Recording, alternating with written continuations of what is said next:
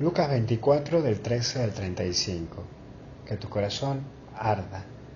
Y vamos a ver el primer punto, ¿de qué hablaban? Es lo que te pregunto hoy. Porque, ¿por dónde va pasando tu cotidianidad? ¿Qué es de tu vida diaria? ¿Te convertiste en una persona rutinaria? Y mira, la rutina mata, pero más allá de ello, es que termina siendo un externo de la situación de tu vida, un externo de lo que te implica tu relación con Dios. Guarda, cuidado, porque uno por la rutina puede perder ese encuentro con Dios y encuentro con uno mismo, que es lo que le pasa a los apóstoles. También aparece un segundo punto, explica. Es bueno meterse y conocer más de tu fe. No te quedes con lo que te enseñaron cuando ibas a hacer la comunión y la confirmación, adentrate Adéntrate más y forma tu corazón desde ese conocimiento de Dios.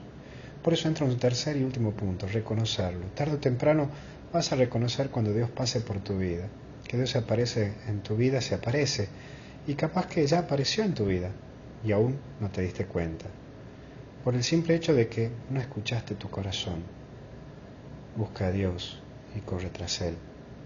Que Dios te bendiga en el nombre del Padre, Hijo y Espíritu Santo. Nos vemos.